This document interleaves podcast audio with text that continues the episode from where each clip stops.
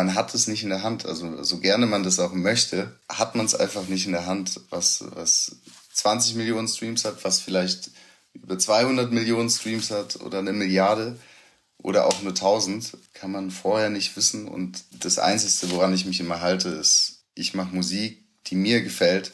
Und wenn es jemand anderem auch gefällt, umso besser. Aber somit habe ich auf jeden Fall gewonnen, weil ich zumindest Musik mache, die ich mir selber anhören kann und ich sagen kann, da stehe ich 100% dahinter. Thema Takt, der Hip-Hop-Business-Podcast mit Tobias Wilinski. Lost Boy Lino hat 2020 seinen ersten Song veröffentlicht. Ein Jahr später hat er sein erstes Album rausgebracht, Lost Tape. Jeder Song auf dem Album hat mittlerweile mindestens 400.000 Spotify-Streams. Das Lied Taxi aus Berlin wurde sogar über 19 Millionen Mal gestreamt. Oftmals ist es so, dass wenn heutzutage ein Album rauskommt, das Interesse daran nach ein paar Wochen abnimmt. Aber im Interview verrät Los Bolino, dass seine Songs mit der Zeit immer häufiger gehört wurden. Woher kommt das? Wir reden auch darüber, ob er durch sein erfolgreiches erstes Album Druck für sein zweites Album verspürt hat. Das heißt Phase und kam im Juli 23 raus. Warum ich Los Boilino gern interviewen wollte, hat mehrere Gründe. Stand heute hat er 1,2 Millionen monatliche HörerInnen auf Spotify, aber nur knapp 16.000 Instagram-FollowerInnen. Die Frage, die sich viele stellen, wie schaffe ich es, dass meine Musik gehört wird, ohne dass ich eine riesige Reichweite habe? Was ich außerdem spannend finde, Los Boilino, den ich vor Jahren kennengelernt habe, als ich selbst noch in Stuttgart gewohnt habe, hat viele Jahre in der Musikindustrie gearbeitet, Veranstaltungen organisiert, gefilmt, fotografiert. Wie ist sein Weg zum Künstler genau verlaufen und was hat er durch seine Jobs davor gelernt? Hört ihr alles gleich. Damit ihr die nächsten Folgen nicht verpasst, folgt dem Thema Takt Podcast und bewertet ihn. Mein Name ist Tobias Wilinski. Viel Spaß mit dem Interview. Herzlich willkommen, Los Boilino. Du bist mir zugeschaltet aus Stuttgart. Ich bin gerade in Stuttgart, ja. Sehr schön. Ähm, meine erste Frage an dich, du hast äh, vielleicht die Frage sogar schon beantwortet. Äh, ich habe bei äh, Instagram nämlich auch einen Fragensticker geteilt, den du wiederum geteilt hast mit äh, Tupac All Eyes on Me. Und meine Frage wäre jetzt auch, äh, welchen Song von Tupac hast du in deinem Leben am meisten gehört? Ist er das? Mm, nee, äh, ich würde, glaube ich, sagen Dear Mama mhm. von Tupac. Habe ich sehr, sehr oft gehört. Ähm, aber ich glaube, die ganze Tupac Legacy habe ich rauf und runter gehört. Äh, ich könnte jetzt auch gar nicht sagen, was, äh, aber ja, die Mama wäre wär mir jetzt als erstes eingefallen. Du hast mit acht schon Musik gemacht, sagst du, und das Toten Hosen Album Opium fürs Volk schon für deine Family performt.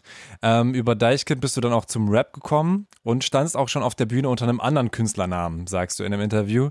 Äh, wie war denn dein Weg in die Musik überhaupt? Also was kam nachdem du acht geworden bist?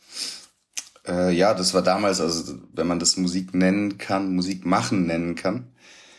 Ich habe mit meinem Bruder damals ein Aufnahmegerät, so, so ein Kinderspielzeug war das. Ich hatte von Eminem eine Schallplatte und äh, da waren Instrumentals drauf, die haben wir im Hintergrund laufen lassen und das war unser Beat und haben uns dann so positioniert, dass es einigermaßen cool klang und haben, äh, nachdem wir Deichkind gehört haben, zum ersten Mal deutsche Texte geschrieben. Das war so der Start. Davor habe ich ja als Kind vor meinen Eltern, meine Geschwister waren meine Band und ich war dann Campino, der äh, versucht hat irgendwie zu performen. Und äh, dann habe ich mit Freunden einfach aufgenommen. Also ich habe jede Möglichkeit ausgenutzt, um Musik aufzunehmen und Musik zu machen. Und wann war das, dass du Mucke aufgenommen hast? Wie alt warst du da ungefähr? Ich glaube, das war fünfte Klasse, wo wir dann mal zum ersten Mal mit Computer wirklich äh, irgendwas gemacht haben. Ja, klingt ganz schlimm wahrscheinlich, wenn ich es heute nochmal hören würde, aber für mich war es damals so, wow, wir haben ein Mikrofon und einen Computer, der, der mich aufnehmen kann. Das war schon, schon was Besonderes, ja. Ist ja auch voll früh. Also das war ja da noch überhaupt gar nicht so, dass Leute sich selbst aufgenommen haben können. Also mittlerweile ist ja völlig normal, aber zu dem Zeitpunkt ähm, ist ja schon ein Weilchen her. Ja. Okay, und dann hast du das aber durchgängig gemacht oder gab es dann irgendwann einen Bruch äh, von der siebten bis zur zwölften, dass du gar keine Mucke mehr aufgenommen hast?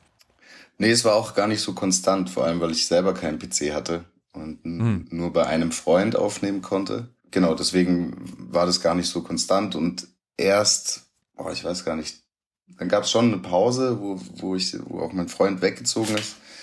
und ich neue Leute gefunden habe, mit denen man Musik machen konnte. Ich weiß noch, dass wir in der Schule ein Headset unerlaubterweise ausgeliehen haben und dann äh, an einen Laptop angeschlossen haben mit Outer City. Und dann haben wir halt äh, losgelegt. Äh, bei RBA habe ich damals mitgemacht, Rap Battle ah. Arena. Ja, legendär. Also da kennen wir auch, glaube ich, Casper, Kollege und so. Das wäre ein, ein Riesending eine ja, Weile. Genau, und dann Rappers In war damals ein Ding, dass ich mir dann auch irgendwann eine Booth äh, zu Hause hingestellt habe und mich da self-made-mäßig irgendwie aufgenommen habe. Ja. Aber da hast du jetzt nicht gedacht, äh, das mache ich mal professionell zu dem Zeitpunkt. Nee, also es war mehr so, ich will das jedem zeigen, was ich mache. Natürlich hätte ich nicht Nein gesagt, wenn ich davon hätte leben können. Aber nee, mir ging es eher darum, ich habe da Bock drauf, ich will es Leuten zeigen. Ähm, und es hat auch Spaß gemacht. Die erst, dann sind auch die ersten Musikvideos schon entstanden, relativ professionell, so gut wir eben konnten. So peu à peu kam dann immer mehr dazu. Ja, da hat man sich auch damals über äh, 2000 Downloads, damals musste man das noch hochladen und gab kein Spotify oder Soundcloud, war auch noch nicht so groß. Dann hat man sein Tape irgendwo hochgeladen und konnte dann eben sehen, wie oft es runtergeladen wurde. Mehr hm. gab's halt nicht. Aber hast du es damals noch nicht an Labels geschickt oder so? So weit ging der Ehrgeiz dann noch nicht zu sagen, sign mich? Ich habe schon an Labels auch geschickt, aber mhm. es war jetzt mehr oder also ich habe nie gedacht, dass da irgendwas zurückkommt, sondern hey, warum nicht? So, man kann es ja rausschicken. Und mhm. Ja, das war aber, da kam nie was damals. okay. Das kam erst später. Dann hast du einige Sachen ausprobiert, so beruflich, als du dann mit der Schule fertig warst, ähm, statt dass du jetzt dann gesagt hast, okay, ich versuch's nochmal professionell mit der Mucke als Los Boilino. Ähm, wie war denn der Weg dann danach? Ja, ich habe äh, jetzt rückblickend, ähm, ich hatte keinen Plan nach der Schule. Ich hatte Realschule, war relativ planlos und mein Vater wollte unbedingt, dass ich eine Lehre mache und dem bin ich dann nachgegangen und äh, habe dann mehr oder weniger mich da sehr beeinflussen lassen, dass ich jetzt eine Lehre mache und Sicherheit habe, was Gescheites lerne, wie mein Vater sagen würde. Was für eine Lehre war's? Ich bin Mechaniker, gelernter. Ich habe die auch abgeschlossen. Heute denke ich mir, ja, zum Glück habe ich das gemacht. Ähm, es war jetzt nicht die dümmste Entscheidung. Mhm. Aber ich war immer unzufrieden. Ich habe mich immer fehl am Platz da gefühlt. Also in der Werkstatt, äh, auch wenn ich nette Kollegen hatte, war es immer so, ich gehöre hier irgendwie nicht hin. Ich mache das zwar jetzt, aber das ist irgendwie nicht das Richtige. Dadurch kam, habe ich überlegt, okay, warum, warum bin ich hier und was, was will ich, was will ich denn wirklich, ohne dass ich jetzt das tue, was meine Eltern gerne für mich hätten. Was natürlich auch verständlich ist, dass Eltern für ihre Kinder Sicherheit wollen und hm. äh, eine schöne Zukunft. Und warum bist du äh, jetzt doch froh, dass du die gemacht hast? Einfach als Notlösung, dass du da diese Sicherheit hast? Genau, also die Sicherheit ist im Musikbusiness ist sehr schnelllebig ähm, und ja, umso älter man wird, umso wünscht man sich auch so ein bisschen eine Sicherheit und das ist so mein Backup sozusagen. Also wenn alle Stricke reißen, kann ich immer noch damit Geld verdienen. Ich kann was, ich habe was gelernt und diese, diesen Beruf wird man immer brauchen oder Menschen, die eben ähm, handwerklich arbeiten. Mhm. Und äh, bist du direkt dann nach der Lehre äh, in die Selbstständigkeit gegangen oder hast du noch eine Weile äh, da als Angestellter gearbeitet? Ich habe noch eine Weile gearbeitet, habe äh, sehr viel gelernt dann auch noch, aber dann habe ich mir irgendwann die Frage gestellt, warum bin ich hier?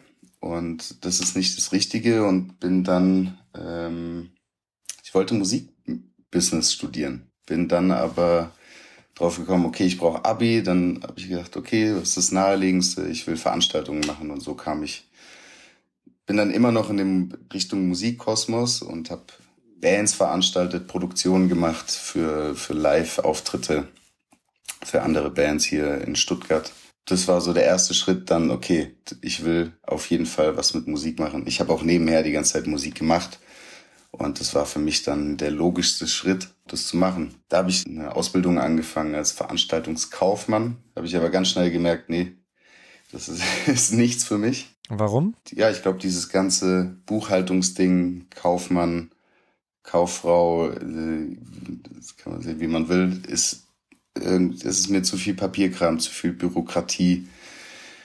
Ich bin nicht so der ordentlichste Mensch oder der Ordnung oder mit Zahlen so umschmeißen kann. Ja, also es war alles so ein, so kleine Schritte in, in Richtung, was ich damals noch nicht wusste oder was ich überhaupt will. Und Veranstaltungstechnik hätte da nicht besser gepasst? Wahrscheinlich schon. Aber ich wollte eigentlich wirklich ins Musikmanagement mhm. oder überhaupt mit Künstlern. Ne? Also Künstler, ich wollte was mit Künstlern zu tun haben, wollte ja in diesen Kosmos einfach rein. Und habe dann gemerkt, Veranstaltungskaufmann ist nichts für mich. Dann habe ich trotzdem Veranstaltungen gemacht und Produktionen, um dann nebenher Abi zu machen. Und dann wollte ich auf die Poppe nach Mannheim und äh, Musikmanagement professionell studieren. Dann war ich am Abi machen und Abi habe ich dann auch abgebrochen wegen, äh, es ist familiär was äh, passiert, wo ich dann das abbrechen musste oder wollte. Ich konnte nicht weitermachen. Und dadurch äh, war ich trotzdem in der Selbstständigkeit, habe gefilmt, Fotos gemacht für, für andere. Ja, das war immer so schrittweise, habe ich mich dann angenähert, aber ich war immer noch nicht da, wo ich hin will. Und irgendwann habe ich dann, glaube mir zwei Monate Auszeit genommen, gar nichts gemacht und mich nur mit mir selber beschäftigt und mich dann wirklich hingesetzt und gefragt, okay, auch Freunde gefragt, wo seht ihr mich, was, äh, wer bin ich für euch, wer bin ich für mich? Und da kam eigentlich ziemlich klar raus, vor allem weil ich schon seitdem ich acht bin Musik mache oder als Frontmann mit meinen Geschwistern im Wohnzimmer stand von meinen Eltern, was ich werden will. Und das habe ich irgendwo gehört, wenn du wissen willst, wer du bist, guck, was du als Kind gemacht hast, wo du noch nichts dafür bekommen hast, also weder Geld oder sonst irgendwas. Dann war es eigentlich ziemlich klar, das klingt aber nach äh, einer Zeit, die auch ein ganz schöner Hassel war, ne? Also mal Fotos machen, mal Filmen, mal eine Veranstaltung. Davon wird man jetzt auch nicht reich, sondern es ist wahrscheinlich eine sehr anstrengende Phase gewesen, oder? Ja, also es war, ich hatte weder eine Garantie, äh, noch wusste ich, was, äh, was dabei rauskommt. Es war eine Suche, aber ich war mir irgendwie sicher, dass es sich lohnt und dass man sich auch Zeit nehmen kann, um, um sich selber zu finden. Mhm. Deswegen, das habe ich gar nicht in Frage gestellt, sondern ich war eher so, hey, okay, dann probiere ich jetzt das mal, mache ich jetzt hier das mal, äh, was, was sehe ich da, was ist da, ist natürlich immer seine guten und schlechten Seiten. Aber im Endeffekt bin ich froh, weil ich dabei auch sehr viel gelernt habe. Also ich habe, was mir jetzt auch hilft, dass ich weiß, wie funktioniert Booking, wie funktionieren Veranstaltungen, was machen Künstler auf der Bühne vielleicht richtig in meinen Augen oder falsch Künstler und Künstlerinnen. Ja, habe ich sehr, sehr viel gelernt und gesehen und Menschen kennengelernt. Deswegen sehe ich das auch gar nicht so als verlorene Zeit an. Die Auszeit hast du in Stuttgart selbst genommen oder bist du da weggefahren? Nee, ich bin, ich war in Stuttgart, habe aber damals auch Instagram, alles Mögliche, was, was mich so daily beschäftigt hat, äh, aus meinem Leben verbannt. Ja, hab auch äh, hab viel gelesen, viel äh, so YouTube-Krams angeguckt, die sich mit so Selbstfindung und so Sachen beschäftigen. Ne? Dann hat man sich da durchgeklickt und so. Wenn man gute Sachen gehört hat, hat man sich die rausgeschrieben oder gelesen hat. Das war ein Puzzle, ein ganz großes Puzzle, wo man dann so Stück für Stück vorankam. Ja.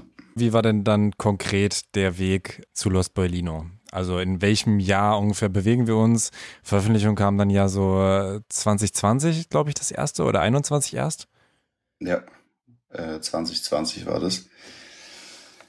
Ich habe äh, mich mit meiner Kindheit beschäftigt. Damals in meinem Dorf, wo ich aufgewachsen bin, gab's. Meine Mutter war arbeiten, alleinerziehend. Mein Vater hat hier in Stuttgart gelebt. Ich im Hunsrück mit meiner Mutter und meinen Geschwistern. Da gab's einen guten Freund, bei dem war ich immer Mittagessen. Und die Mutter von ihm hat mich damals immer Lost Boy genannt, weil ich immer äh, bei ihnen auch geschlafen habe. Also ich war eigentlich so der verlorene Sohn in ihrem Haushalt. Und sie hat mich immer Lost Boy genannt. Also nicht immer, aber ab und zu. Daher kam dann Lost Boy und dann war das irgendwie so, ja, ich bin schon immer irgendwie auf der Suche und getrieben unterwegs, bin ungern zu Hause oder lieber draußen anstatt drin. Das war so der, der erste Moment. Dann kam ein Freund auf mich zu, der meinte, er will sich ein Studio hier in Stuttgart mieten, anmieten. Habe ich gesagt, okay, hast du noch Platz? Können wir uns das teilen?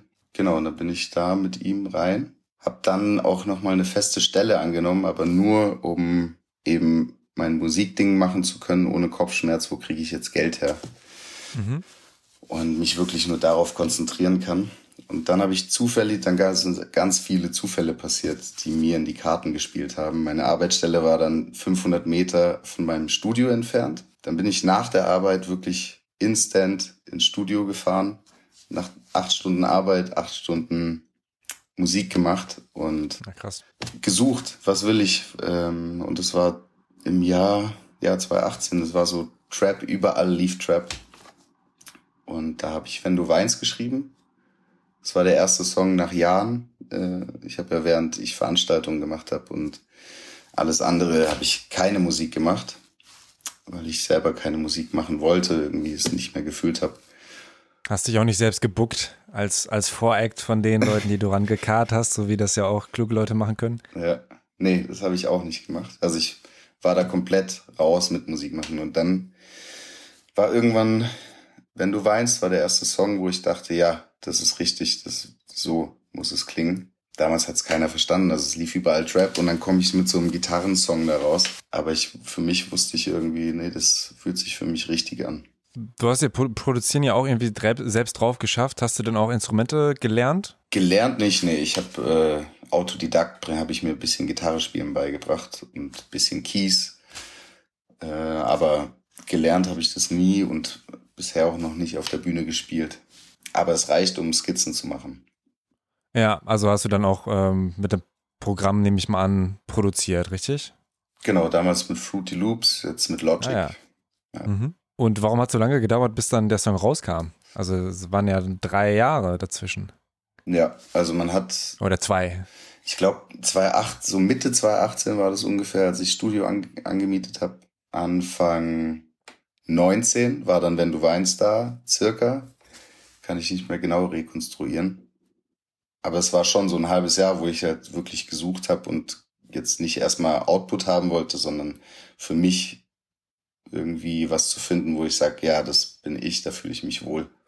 Genau, und dann muss es ungefähr 2019 hat's, äh, war dann okay, wenn du weinst da. Aber ein, mit einem Song geht man ja jetzt nicht direkt raus und klopft dann an den Türen und möchte gesigned werden. ich glaube, manche machen das. Ja.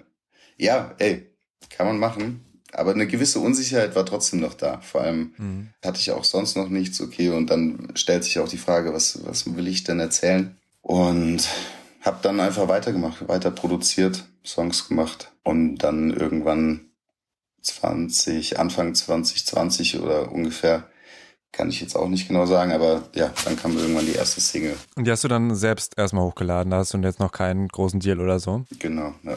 Über so einen DIY-Vertrieb dann? Ja, genau, da einfach angemeldet, hochgeladen, geguckt, was passiert und es ging dann relativ schnell, dass dann ich habe auch parallel dann dazu an Labels und alle möglichen Leute, die ich kenne, PDFs verschickt, wo dann, hey, das ist Los Bolino, ich mache Musik, so klinge ich, wenn ihr Lust habt, meldet euch eine Handynummer drunter geschrieben.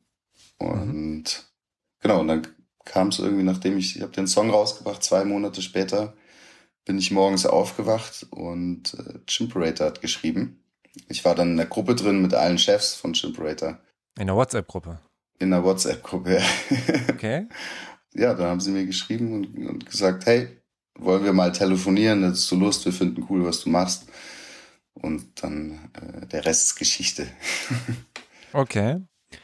Ähm, hattest du Angst, habe ich mich gefragt, äh, dass Leute dich irgendwie so als Kopie sehen? Weil äh, als ich dich das erste Mal gesehen habe, habe ich auch gedacht, so, ah, okay, ist so Lil Peep-Style, ne? Oder halt auch Machine Gun Kelly, mhm. Haare pink, Oberkörper frei und auch von der Statur ja relativ ähnlich, weißer, weißer Mann, äh, der jetzt nicht die krasse Kante ist, sondern eher schlank gebaut ist, ähm, dass man da schon irgendwie denken könnte, ah, das, das kenne ich mhm. doch schon von Lil Peep, Machine Gun Kelly.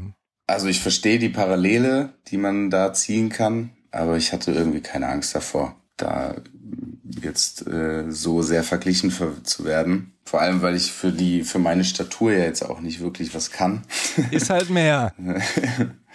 ja, das, hab, das ist äh, meine Schilddrüse. Äh, das ist meine Schild. Ich kann so viel essen. War auch nicht ernst gemeint. Ich bin ja auch, ich werde auch niemals dick werden, denke ich. Nee, meine, also ich kann echt auch so viel essen, wie ich will. Dicker werde ich nicht und zumindest jetzt noch nicht. Vielleicht in zehn Jahren erkennst du mich nicht wieder. dann bin ich Fat Joe. okay. Äh, wie war dann die Arbeit an, an Lost Tapes? Also du hast gesagt, dass du da ja vor allem in Singles gedacht hast und dann ähm, aber vor allem auch vom Label kam so, ey, wir würden da ganz gerne so ein Projekt draus machen. Ähm, wie war dann da die Arbeit? Also ist es dann eher so ein wirklich Sammelsurium gewesen oder hast du da auch schon so ein bisschen konzeptmäßig dran gedacht, ähm, wie du das Ganze gestaltest? Mhm. Weil die Songs zum Beispiel, als ich es mir äh, auch heute angehört habe, diese ähm, sind ja äh, schon auch kontrastreich. Also es ist jetzt nicht so, dass man, ah, jetzt kommt der langsame Part des Albums, sondern da kommt dann ein, ein fröhlicher, von der Musik her fröhlicher, vom Text nicht unbedingt ähm, Song Musikalisch geht's danach irgendwie ein bisschen trauriger, langsamer weiter, danach wieder fröhlicher und so. Ähm, genau, wie war da die, die Arbeit eigentlich dran? Wie ist das dann entstanden innerhalb ja auch gar nicht so langer Zeit eigentlich, ne? Also das ist dann ja 21 rausgekommen, ähm, innerhalb von knapp einem Jahr. Wenn man sich überlegt, dass ein Song erst so lange gereift äh, ist, ähm, ist ja schon krass, dass du dann 16 Songs innerhalb dieser Zeit auch veröffentlicht hast. Ja. Ja, die Produktion ging ja, ging ja ganz normal weiter. Also wir hatten, äh, ich war dann zwei Wochen in Spanien mit Finch damals. Da sind auch nochmal ganz viele Songs entstanden. Also nicht der, der äh, ehemals Finch asozial, sondern Mr. Nee, Finch ist äh, Producer, nicht, dass es ja, genau. für Verwirrung sorgt. Ja. Mr., mit Mr. Finch war ich äh, in Spanien und da haben wir nochmal eine ordentliche Ladung Musik gemacht. Ich hatte auch schon so Skizzen, die wir dahin mitgenommen hatten. Ja, es war dann irgendwie klar, okay, wir machen daraus ein Projekt. Ich hatte schon Skizzen, ich wusste ungefähr, in welche Richtung es geht, aber es war immer noch so ein bisschen, ey, ich suche noch bisschen und äh, nehme mir auch die Zeit. Deswegen ist dann irgendwie so der Name auch dafür entstanden, dass wir halt gesagt haben, okay, nicht wegen meinem Künstlernamen, sondern auch weil das Projekt so ein bisschen lost war, so auf der Suche sein, äh, ist es halt dieses, diese Suche nach, nach irgendwas, worin man sich wohlfühlt. Die Tracklist habe ich einfach demnach entschieden, was fühlt sich für mich richtig an. Ich habe dann Songs hin, hin und her geschoben. Und wie du sagst, das ist halt fröhlich klingende, aber wenn man hinhört, eben nicht fröhliche oder nicht unbedingt fröhliche Songs sind. Ja, ist, ist halt so diese Tracklist entstanden. Und ich mag halt auch diesen, dieses Spiel mit den Kontrasten, dass man eben nicht auf einem fröhlichen Beat was Fröhliches unbedingt sagen muss, sondern äh, ja, ja. Wie war dann für dich, als die ähm, Sachen rauskamen? Also gerade auch als der erste Song online war, ähm, ich meine, du kanntest es ja schon im kleineren Maße von RBA-Zeiten, dass du was veröffentlicht hast und da auch Zahlen sehen konntest, aber das war jetzt ja nochmal eine andere Hausnummer. Wie groß waren auch deine eigenen Erwartungen irgendwie mit dem ersten Release und äh, wie sehr hast du dann gecheckt, okay, wie viele haben es jetzt nach einem Tag gehört, nach zwei Tagen und wie sehr konntest du dich davon freimachen und einfach das Handy eine Woche weglegen oder so? Mhm. Es war, ich erinnere mich noch dran, ich bin damals mit meiner Ex-Freundin spazieren gegangen an diesem Tag. Ich habe es hochgeladen und mein Handy hat nicht mehr aufgehört. Also es waren ständig Nachrichten in, auf Instagram und Resonanz war riesig darauf. Und damit, mit so, mit so einem Ansturm habe ich damals nicht gerechnet. Also ich dachte, okay, ich lade es jetzt hoch und äh, dann mal gucken, was passiert, weil bestimmt ein paar Leute hören, aber dass es dann so Wellen schlägt, habe ich nicht vorher gesehen. Hm. Und ich konnte mein Handy nicht, ich war die ganze Zeit so, okay, was schreiben die? äh, ja, meine Ex-Freundin war damals auch nicht erfreut darüber, dass wir beim Wandern, dass ich da ständig am Handy war. Ach so, nicht nur spazieren, sondern richtig wandern. Ihr wolltet Wirklich? Strecke, ja, ja, ja, ja. Ah, okay, ja, gut. Ähm, und wie viele Songs hattest du dann jetzt eigentlich äh, fertig, als äh, du bei Chimperator dann äh, angeklopft hattest und warst? Ich glaube, fünf, sechs Songs habe ich mhm. da fertig gehabt. genau. Ich meine auch, da hattet ihr dann auch die Strategie, erstmal so, ein, so eine Mini-EP rauszumachen. Ne? Also wie das ja auch geläufig ist, erstmal alle so ein bisschen in ein Projekt bundeln und äh, die dann zu veröffentlichen. Das kam noch vorher raus, oder irre ich mich? Das gibt's, glaube ich, jetzt nicht mehr auf Spotify oder bin ich jetzt auf dem falschen? Mm, nee. Aber vielleicht war es ja. auch einfach nur, dass dann die, die Single so hieß und dass dann immer nach der, nach der letzten Single. Ach so, das, das, war das Ding bei Spotify, dass halt immer wenn eine neue Single dazu kam, wurde es als EP gelistet irgendwie. Da gibt's auch immer noch ganz viel Verwirrung, wo Leute mir sagen, hey, äh, die EP ist weg oder, ja. oder die EP Gewitter, aber so hieß der Song und dann waren halt drunter die anderen Singles, die davor rauskamen. Deswegen, Damit man einfach die Streams sammelt, ne? Ja. Ja, das war irgendwie, ich weiß nicht, äh, so eine Springpro, irgendwie so ein Brunnen, ach keine Ahnung, es hatte so einen gewissen Namen. Okay. Ich habe mich damit nicht beschäftigt. Ich war dann nur so, ja, es gab nie eine EP, die Gewitter hieß oder so. Hm. Aber ja, damit haben sich dann Leute immer bei mir gemeldet oder gesagt, wo ist diese EP hin? Ja, es ist halt einfach das Lost Tape. EP ist Lost. Ja. Und ähm, wie ähm, war dann die Zeit, als äh, das Lost Tape draußen war? Also dann auch die Resonanz auf das komplette Ding? Nicht so krass wie jetzt, also das, ich hatte Feedback sehr viel, aber es war nicht so krass wie nach der ersten Single oder zweiten Single. Es war dann eher, ja, das ist jetzt draußen. Es war auch in der Pandemie. Äh, wir konnten keine Release-Party machen. Es war alles sehr ruhig. Im Mai 21 kam es raus. Genau. Und es war also ungewohnt ruhig, das halt irgendwie war nicht so viel los.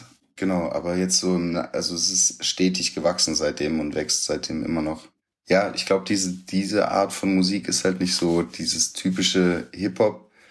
In der ersten Woche knallt's oder vielleicht auch noch einen Monat danach und dann singt alles, sondern es ist halt genau andersrum. Ne? Man bringt Musik raus und es entdecken immer mehr Menschen anstatt alles so auf einen Punkt zu richten.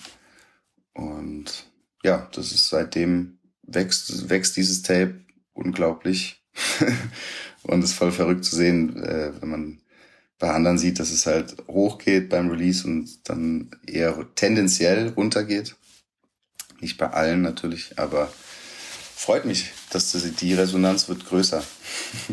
Ja, weil es auf jeden Fall äh, die Kunst, äh, langlebige Musik zu machen. Ne? Also das ist, glaube ich, was, was äh, viele sich wünschen würden, wo es halt dann nicht so klappt. Nochmal zur Phase des ähm, Albums, also nicht zum Phasealbum, sondern einfach die Release-Phase etc. Ähm, wie war das dann für dich? Auch schon irgendwie diese Promo-Hustle und ähm, auch viel ja, Zeit investieren, um Interviews zu geben, um Stories zu posten, etc. Oder ging das? Und äh, ihr hattet eh eher die Idee, die Songs zu bündeln, weil viele Singles kamen ja auch, auch wie beim neuen Album, hast du ja eh viele ähm, Songs so schon rausgebracht. Da denke ich mal, haben die eh dann einen gewissen Peak und können dann mit dem gesamten Album nochmal ein bisschen mehr ziehen, ein bisschen mehr Aufmerksamkeit erlangen. Ähm, wie war das? Also war es wirklich so eine, so eine krasse Phase, dass man gesagt hat, hey, äh, jetzt mach bitte mal einen Monat, zwei Monate, drei Monate vorm Release ähm, so viel Welle wie möglich? Oder wie bist du das angegangen aus der Marketing-Sicht, sage ich mal, um es zu pushen? Ja, Marketing. Äh, ich liebe ja Marketing. ja. Ist, nee, äh, nee, ich bin überhaupt nicht so der Marketing-Typ, sondern ich mache einfach und fokussiere mich eigentlich mehr auf die Musik. Ne? Das ist vielleicht auch ein Fehler, sondern das hört man das von allen Seiten. Dass ich mehr Marketing machen muss, mehr Präsenz hier auf Instagram und hier auf TikTok und äh, dann, keine Ahnung, aber es ist, äh, ich kämpfe immer damit irgendwie. Irgendwie da präsent zu sein, aber es ist jetzt nicht meine Lieblingsbeschäftigung. Also es macht dir auch äh, keinen Spaß oder dann schon mal so ein TikTok-Video? Weil ich meine, du hast ja mal Kamera gemacht, da kannst du dich jetzt natürlich auch nochmal voll ausleben. Ja, theoretisch schon.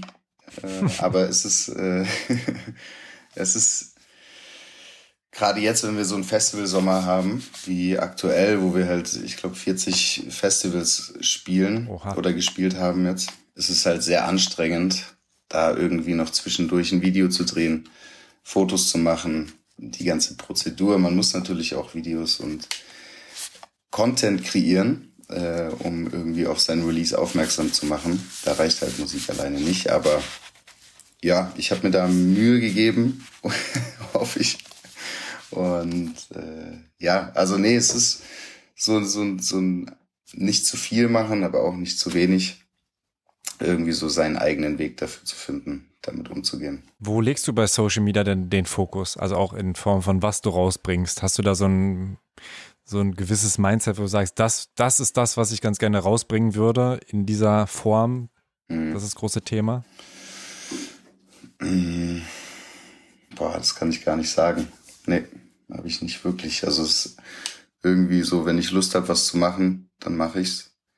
Und äh, es den Leuten zu zeigen oder ihnen das mitzuteilen oder mich zu bedanken. Äh, aber ja, aktuell ist es noch so, so ein, so ein Kriegsthema, wo ich, wo ich so ein, ich suche immer noch so meinen Weg, wie ich damit umgehen will. Mhm. Nimmst du dir dann bestimmte Zeiten? Also, dass du sagst, okay, jetzt eine Stunde am Tag oder vielleicht sogar nur eine halbe Stunde am Tag mache ich Insta auf und dann lege ich es auch wieder weg, damit ich ähm, mich nicht zu viel damit beschäftige? Oder ist es bei dir gar nicht so, sondern du guckst einfach, wie es float? Ja, ja, genau. Also Instagram und äh, TikTok und alles ist bei mir immer auf der letzten Seite und mhm. ich muss da wirklich bewusst hin äh, swipen, um das überhaupt zu öffnen. Und das mache ich schon ganz bewusst so, dass ich dann irgendwie gewisse Zeiten habe, wo ich dann mal reingucke und äh, was mache oder auch nicht.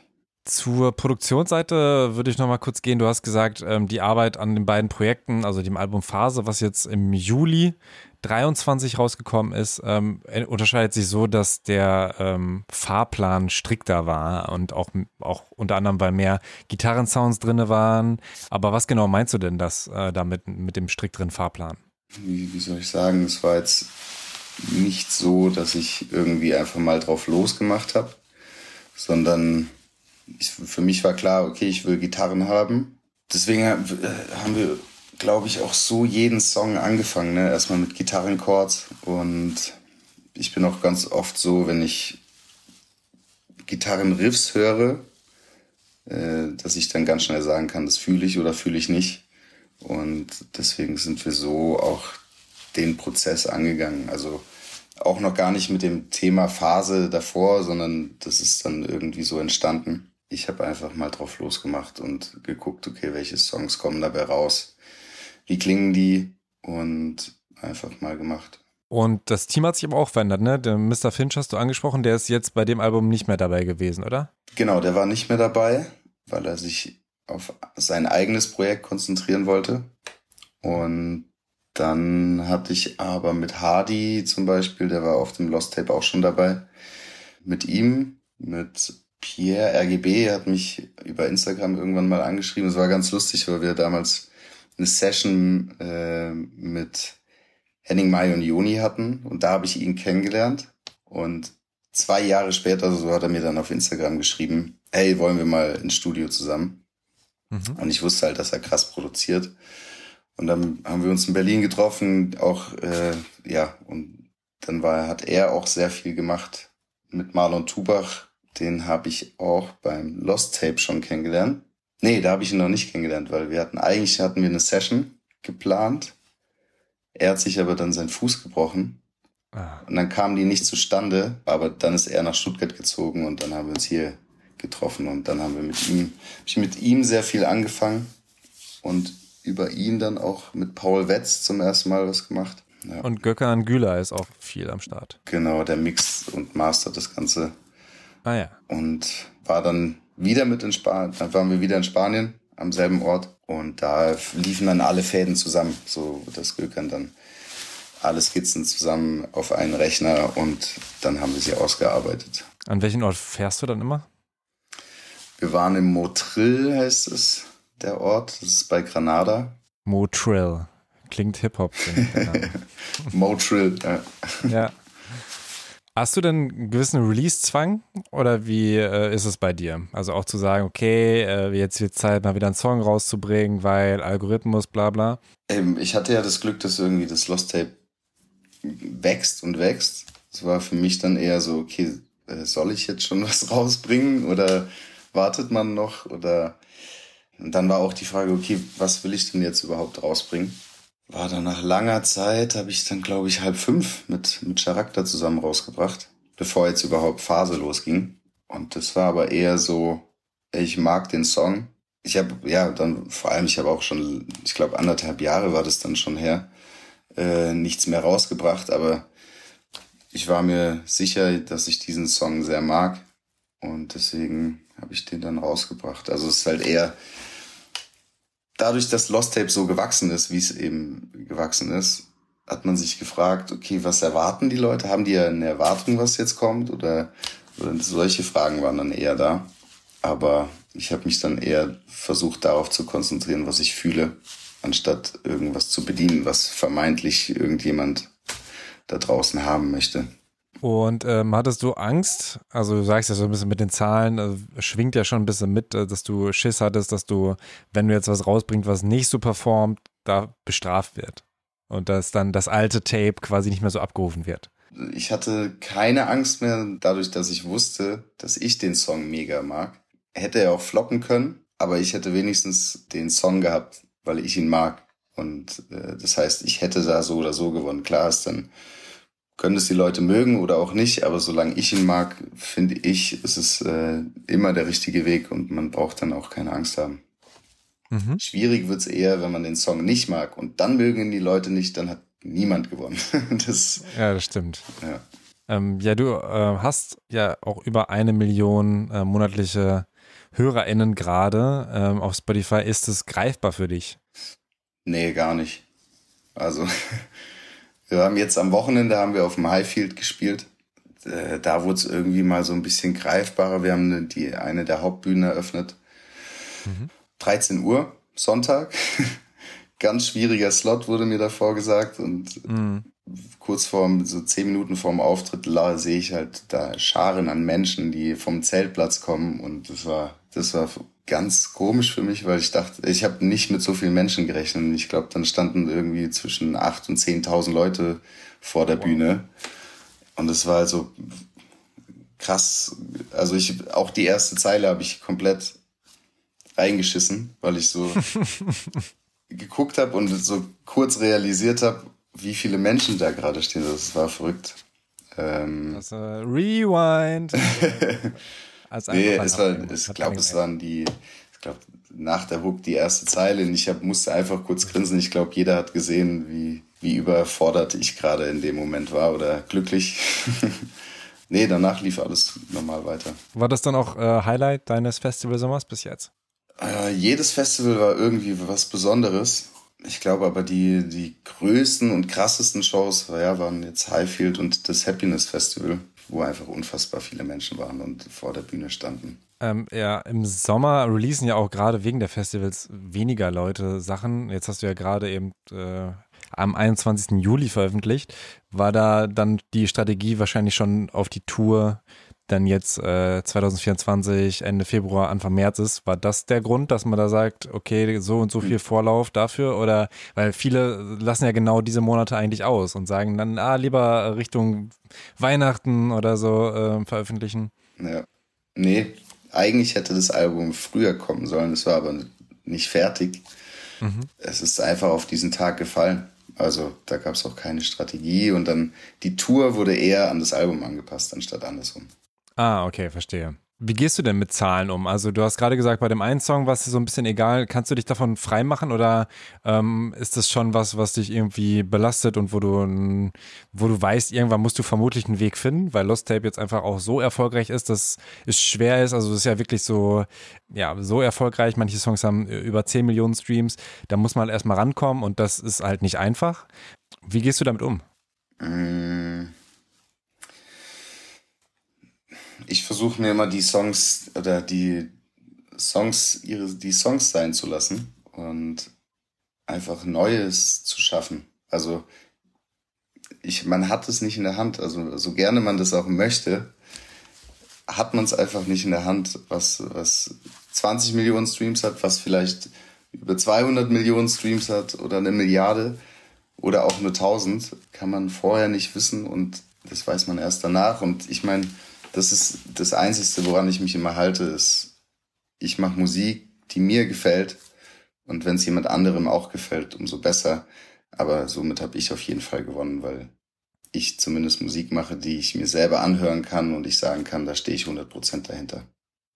Dir fehlt auch das direkte Feedback durch Corona. Jetzt hast du ja gerade schon von live erzählt. Ähm, weißt du denn noch, wie es war, als du die Songs dann erstmals live performt hast? Also hast du auch damit gerechnet, dass der und der Song so und so funktioniert oder gab es da auch Überraschungen für dich? Boah, ja, ich weiß noch ganz genau, das war im März letzten Jahres, habe ich meinen ersten Auftritt gehabt. Auch direkt mit Schlagzeug, dem Michi am Schlagzeug, der jetzt immer noch dabei ist. Und wir haben in Köln gespielt, in so einem 200er Laden. Yuka heißt es, glaube ich. Also ich hatte keinen Plan, was passiert, wie viele Menschen da sind. Natürlich sieht man dann Zahlen auf Spotify. Aber also es war komplett verrückt, das zu sehen und zu erleben und wie viel Energie da in dem Laden war. Äh, und es war gefühlt für mich durchweg eine Riesenenergie und ich kann das gar nicht äh, wirklich sagen, was da. Also für mich hat jeder Song überdimensional gut funktioniert. Und die Leute konnten alle mitsingen und ja, es war verrückt. Du machst auf jeden Fall Musik, die man fühlt ne, oder gut fühlen kann. Also ich glaube, die, die es erreicht, die äh, trifft es auch richtig und das dann wahrscheinlich beim Konzert auch einfach nochmal was anderes, als wenn es einfach, sag ich mal, ein cooler Song ist, ein Party-Song ist oder so, wenn äh, die Leute mitgrölen und äh, du merkst, dass da Emotionen dabei sind. Ja, ja also da gibt es dann Menschen, die, die einen tanzen bei dem Song und die anderen stehen daneben und weinen das ist schon, schon verrückt manchmal zu sehen, welche Emotionen da beim Menschen getriggert werden. Vor allem, weil ich es ja auch liebe, mit Kontrasten zu spielen. Das heißt, äh, eine fröhliche Melodie, aber mit vielleicht einem konträren, mit einer konträren Aussage. Da kommt es dann drauf an, auf was hört der Mensch. Ist es die Melodie, die einem ein gutes Gefühl gibt oder eher der Text oder gibt einem, der Text kann einem auch ein gutes Gefühl geben, ne? Also, mhm. äh, ja, aber die Menschen bedanken sich, auch wenn sie weinen danach und äh, das ist das ist schön. Bei Instagram kam die Frage auch, ähm, lernt man das so cool und locker auf der Bühne zu sein? Mm, ich, das ist ganz, ganz, ganz lustig, weil ich mir die Ansagen, natürlich weiß man, vor, vor welchem Song kann man was sagen. Und da gibt's verschiedene Versionen von meiner Live-Show, was ich wo sage. Und manchmal fällt mir irgendwas Blödes ein auf der Bühne und dann mache ich das oder probiere das aus. Aber es ist nicht so durchchoreografiert, ne, wie man das vielleicht von einer Live-Show kennt und alle raten mir, ja, choreografier das durch, weil wenn dir mal nichts einfällt. Aber mich erinnert es, wenn ich auf der Bühne bin, erinnert mich das damals, als ich vor der Klasse einen Vortrag halten musste oder sowas. Und ich habe mich damals schon sehr wohl auch immer gefühlt, wenn ich vor der Klasse stehen durfte und manchmal ein bisschen Blödsinn mache und ich habe das nie gelernt oder irgendwie mir beibringen lassen oder beigebracht, sondern es ist eher so, ey, das finde ich cool, das mag ich. Ich mag es auch mit Publikum zu agieren oder interagieren. Und das hat sich einfach so entwickelt. Bei den Vorträgen warst du aber wahrscheinlich noch nicht oberkörperfrei, oder? nee. Äh, weiß ich nicht. Sage ich jetzt nichts zu. Wie bereitest du dich denn vor? Also ähm, ich habe auch mal durchgezählt, wenn ich mich nicht vertan habe, ähm, hast du in der Tour in 22 Tagen 18 Tourdates. Das ist ja schon eine Hausnummer, ne? Ja. Wie bereitest du dich darauf vor, auch einfach körperlich ähm, das äh, leisten zu können? Ja, ich bin jetzt gerade dran, die Tour zu planen. Äh, es wird ein bisschen größer, das heißt, das Team wird auch ein bisschen größer. Ich will bühnentechnisch ein bisschen mehr machen auf der Bühne äh, wie hinter der Bühne äh, wird es einfach mehr Personal geben, beziehungsweise Leute, die mit mir die Show ausarbeiten, wie ich es wie ich's mir ungefähr, wie ich es mir vorstelle. Mhm. Dann ist halt Sport ein ganz großes Thema. Was machst du? Ja, ich fahre Mountainbike. Mhm. Aktuell äh, gehe ich wieder joggen. Ich habe es echt lange schleifen lassen und habe sehr wenig Sport gemacht, aber bin gerade sehr motiviert, wieder anzufangen und wieder Sport zu machen. Und ich merke auch, wie das so den Kopf frei macht und einfach fitter macht. Team Live hast du gerade schon angedeutet. Hast du denn auch so ein Team? Also abgesehen jetzt von Label und Leuten, denen du mal schreibst, aber hast du auch so einen festeren Kern, ein, zwei Leute, die du häufig ansprichst oder Management? Aktuell habe ich kein Management und bin auch eher so, solange ich noch, ja, ich so die, diese ganzen Abläufe und alles möchte ich erstmal selbst irgendwie sehen, wie funktioniert das und dann, um dann auch sagen zu können, okay, wo brauche ich denn Hilfe? Und hm. deswegen ist es gerade ein Thema bei mir, aber mit der Entscheidung warte ich noch ein bisschen, beziehungsweise ja, wer, wer und welche Person das dann letztendlich macht, äh, schaue ich noch. Äh, was hast du denn für Fehler in der Musikkarriere gemacht, ähm, die du jetzt vielleicht auch bereust oder auch nicht? Mm, ich finde, Fehler, Fehler zu machen gehört halt dazu.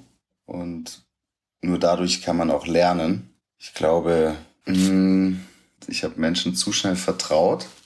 Und ähm, in der Musikszene ist es eher so, dass, dass Menschen ganz gut schaffen, einen einzulullen und gut reden können. Und da ein bisschen vorsichtiger zu sein, das, das habe ich auf jeden Fall gelernt und das war ein Learning für mich. Ja. Und hast du sonst noch Tipps für aufstrebende KünstlerInnen? Mm, ich würde sagen, lasst euch von anderen inspirieren, aber kopiert sie nicht und versucht euren eigenen Weg zu finden und auf euer Herz zu hören. Mentale Gesundheit, ähm, auch ein Thema, was ich in der Folge mit ähm, Franziska Lauter bequatscht habe. Ist das was, wo du dich auch beschäftigst für dich selber, wo du ganz genau weißt, ich muss da und da so ein bisschen drauf achten oder wie ist das? Auf jeden Fall. Ich finde, mentale Gesundheit ist aber auch immer so ein, ähm, so ein Ding, weil man irgendwie ganz schnell in irgendwas wieder reinrutscht oder alte Gewohnheiten. Es ist wie irgendwie äh, einen aufblasbaren Ball im Schwimmbad unter sich zu drücken und man versucht irgendwie das Gleichgewicht zu halten, aber früher oder später kippt man in eine Richtung wieder runter. Genau, deswegen ist es äh, kontinuierliche Arbeit. Hm. Aber machst du da was oder gibt's äh, was, was du auch da nochmal für dich gelernt hast, ähm, wie du dich schützen kannst, ob das jetzt Zahlen sind oder Druck oder weiß ich nicht. Also gerade weil du Künstler bist, sind da ja sehr, sehr viele Felder, mhm. die dich belasten können und wie du damit umgehst, ähm, abgesehen wahrscheinlich auch da ein bisschen Sport als Ausgleich. Ja, genau. Sport ist das Ding und äh, ich versuche auch ab und zu zu meditieren. Ich sollte es öfter machen, aber äh, meditieren, wenn man sich wirklich oder das Daily macht, hat man auf jeden Fall, findet man immer mehr Zugang zur Ruhe und kann wirklich klaren, hat klare Gedanken und kann denen auch folgen. Wie gehst du damit um, wenn Fans dir mit Problemen schreiben? Also du sagst in einem Interview, dass du dann den auch durchaus mal ähm, hier äh, Notfalltelefon oder Seelsorge dann schreibst, aber das ist ja auch belastend unter Umständen für dich, je nachdem, wie sehr sie von ihren eigenen Problemen dann auch berichten. Hm. Ja, es ist, sind schon manchmal auch sehr harte Geschichten dabei und ähm, aber ich versuche das, äh, ich bin, ich kann nicht für alle verantwortlich sein und ja mir sind auch ein Stück weit die Hände gebunden. Deswegen versuche ich zu helfen, wo ich kann, aber dem Ganzen sind halt auch Grenzen gesetzt, wo ich dann sage, alles klar, bis hierhin kann ich jemandem helfen oder äh, irgendwie eine Stütze sein, aber ab einem gewissen Punkt sage ich dann, ey, das ist jetzt, ab jetzt ist es nicht mehr mein, kann ich das nicht tragen. Also das, der Stein ist zu schwer, den ich da irgendwie dann tragen soll. Mm, voll. Das ist ja auch eh, alleine wenn du, wenn du es öffnest und die Person sieht, ähm, dass du es gesehen hast, dann musst du ja auch eigentlich reagieren. Wenn du es jetzt ignorieren mhm. würdest, wäre auch kacke. Ähm, also deswegen die Verantwortung ist da ja schon irgendwo da, aber das zieht dich dann nicht weitergehend runter. Du kannst es schon ganz gut handeln oder gab es schon Momente, wo du dachtest, boah, ey, ich habe eigentlich gar keinen Bock, gerade Insta aufzumachen, weil ich glaube, ich werde äh, wieder ein paar Nachrichten lesen, die mir den Tag erstmal versauen und dann komme ich darauf gar nicht klar. Mhm. Nee, ich glaube, ich schaffe das schon ganz gut, äh, jetzt nicht in meinen Alltag zu lassen. Bei manchen Sachen rede ich mit einem Freund darüber. Das ist auch eine ganz gute Hilfe, einfach darüber mal zu sprechen und es auch nochmal von außen zu hören.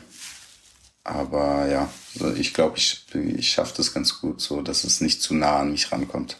Äh, du sagst auch, dass du dir wünschen würdest, wenn man den Menschen nochmal neu machen könnte, dass man ihn ohne Ego kreiert. ähm, kannst du dich selbst von deinem Ego gut losmachen oder wünschst du dir da doch noch ein bisschen mehr? Es ist schwierig, weil man das, das äh, Ego irgendwie nicht ganz abstellen kann. Aber ich versuche irgendwie, ja, jetzt, ich glaube, ich habe keine großen Star-Allüren, wenn wir jetzt irgendwo auftreten. Mein Rider ist, äh, wir haben vielleicht Smoothies da draufstehen, aber, aber äh, nee, ich versuche mein Ego äh, in Schach zu halten. Und ein Film, den ich da empfehlen kann, ist zum Beispiel Revolver, der einem ganz gut verdeutlicht, wie man seinem Ego irgendwie, wie man es entdeckt überhaupt erst und wie man dem Ganzen dann begegnen kann. Mhm. Und was meinst du, warum ist ähm, das Ego so häufig was Negatives? Weil es ich-bezogen ist und äh, ich glaube, das schützt einen eher, ich glaube, das kommt halt eher vielleicht aus der Natur, dass es um, um einen selber geht und das Ego eher weniger ein gemeinschaftliches Ding ist, ne, sondern äh, und dadurch Grenzen geschaffen werden. Also das funktioniert im Kleinen so wie im Großen auch, denke ich. Ich würde dann schon zu den abschließenden Fragen kommen. Mhm. Was wünschst du dir denn für die Musikindustrie? Mm. Dass sie noch lange lebt. Punkt. Ja, Punkt. Und was wünschst du dir für dich? Mm, dass ich für immer kreativ sein werde und mich nicht zu sehr von äußeren Einflüssen, Einflüssen beeinflussen lasse. Ja. Ich dachte jetzt kurz, du sagst, dass ich für immer leben werde. Okay. Dann war's das. Ich habe keine weiteren Fragen mehr. Wenn du noch was sagen möchtest, hau raus. Ich bin mit meiner Band ab dem 29.02.2024 auf Phase-Tour. Es wird ein bisschen größer, ein bisschen intensiver und ja, eine geile Tour. Ich freue mich extrem darauf und ich hoffe, ihr holt euch alle Tickets und kommt zu meiner Tour. ja, vielleicht sehen wir uns dann ja in Berlin im Kesselhaus. Ja, voll gerne. ich fand das Gespräch super. Hab eine Menge gelernt und freue mich, dass Lost Boy Lino Erfolg mit seiner Musik hat. Ich freue mich, wenn es euch auch gefallen hat und ihr was mitnehmen konntet. Wenn auch nicht die Geheimformel, wie jeder Song ein Hit wird, aber der wichtige Tipp von Lost Bolino, macht die Musik, die ihr fühlt, die ihr rausbringen wollt. Selbst wenn es dann weniger hören als erhofft, könnt ihr sagen, das, was ich da veröffentlicht habe, ist cool. In der nächsten Folge, die ich veröffentliche, ist Selçuk Erdogan zu Gast und wir tauchen tief in die Hip-Hop-Geschichte. Folgt Thema Takt überall, wo es Podcasts gibt und bewertet den Podcast. Teilt die Folge mit einer Person, die Musik macht oder Lost Boy Lino liebt. Ich freue mich auch über eure Unterstützung über thematakt.de slash spenden oder paypal.me slash thematakt. Mein Name ist Tobias Wilinski. Vielen Dank fürs Zuhören und bis bald. Thema Takt, der Hip-Hop-Business-Podcast mit Tobias Wilinski.